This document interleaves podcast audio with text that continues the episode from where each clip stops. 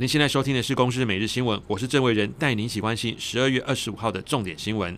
国内新冠肺炎疫情二十四号新增二十例境外移入确定病例，创春节检疫专案上路以来单日新高。另外，Omicron 变异株本周再添十一例，累计国内已有二十七例病例，都是突破性感染，而且出现首例味觉异常个案。耶诞节前夕，法国和英国的单日确诊人数都打破疫情以来新高纪录，不过并未影响节庆气氛。许多法国民众在和家人团聚前先做筛检，确保彼此安全。中国爆发新一波疫情，陕西西安封城进入第二天，持续大规模采检。官媒报道，社区有三条感染链，其中一条指向长安大学多名职员聚餐，爆出群聚感染。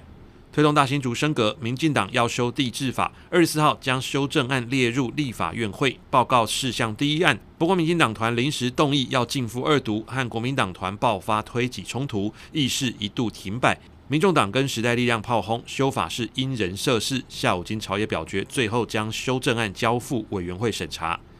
以上由公视新闻制作，谢谢您的收听。